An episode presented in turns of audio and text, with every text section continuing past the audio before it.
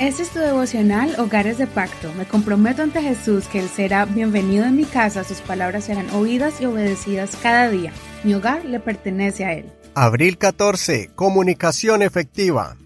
Hechos 15. Verso 19. Por lo cual yo juzgo que no hay que inquietar a los gentiles que se convierten a Dios, sino que se les escriba que se aparten de las contaminaciones de los ídolos, de inmoralidad sexual y de lo estrangulado y de sangre porque desde tiempos antiguos Moisés tiene en cada ciudad quienes le prediquen en las sinagogas, donde es, leído cada sábado. Entonces pareció bien a los apóstoles y a los ancianos con toda la iglesia que enviaran a unos hombres elegidos de entre ellos a Antioquía con Pablo y Bernabé, a Judas, que tenía por sobrenombre Barsabás, y a Silas, quienes eran hombres prominentes entre los hermanos. Por medio de ellos escribieron, los apóstoles, los ancianos y los hermanos, a los hermanos gentiles que están en Antioquía, Siria y Cilicia. Saludos. Por cuanto hemos oído que algunos que han salido de nosotros, a los cuales no dimos instrucciones, les han molestado con palabras trastornando sus vidas.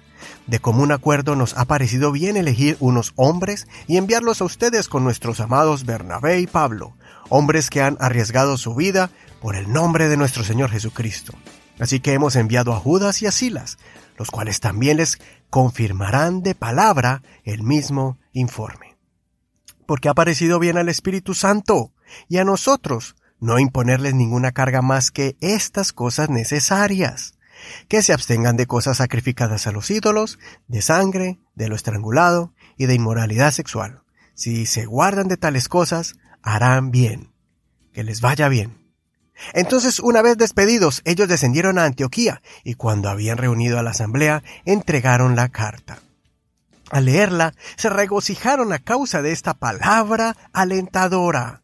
Judas y Silas, como también eran profetas, exhortaron a los hermanos con abundancia de palabras y los fortalecieron. En este capítulo vemos uno de los eventos que marcaron a la iglesia y donde se puso a prueba el poder de la unidad. Había muchos puntos de vista y de interpretación en cómo aplicar la ley de Moisés y la gracia de Dios con el mensaje de Jesucristo. La clave para poder resolver este dilema fue una buena comunicación. Cuando se reunieron, escucharon primero los diferentes puntos de vista y al final los líderes dieron su opinión. Llegaron a la conclusión de que a los cristianos gentiles, o sea, los no judíos, no se debería de ponerse cargas de la ley de Moisés que practicaban los judíos, solamente que se cuiden de adorar ídolos o consumir cosas dedicadas a ellos, de comer comidas con sangre o de animales ahogados, y de guardarse de vivir en fornicación, o sea, una vida promiscua y desordenada. Qué importante es tener esta clase de comunicación en nuestro hogar y en nuestras congregaciones también, para poder resolver cualquier clase de malentendidos que se presenten. Después de eso hubo otra acción importante, y fue explicar y fortalecer a aquellos que estaban confundidos con este tema, y escogieron a personas especiales, pues tenían ese don de enseñar y de consolar.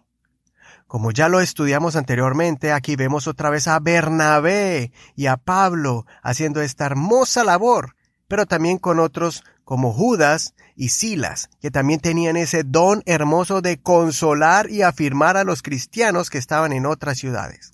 Quiero resaltar la frase del verso 32. Confirmaron a los hermanos con abundancia de palabras. Debemos de desarrollar este arte de poder decir las cosas correctas, porque no es solamente lo que se dice, sino cómo se dice. ¡Qué necesario! Es aprender a transmitir las ideas y las convicciones de manera correcta, especialmente cuando hay que corregir e instruir. Muchas veces nos dejamos llevar por la impaciencia y querer imponer una idea a la fuerza. Pienso que es necesario desarrollar el don de la persuasión, pues una palabra amable y dulce es más efectiva que una palabra fuerte sin compasión.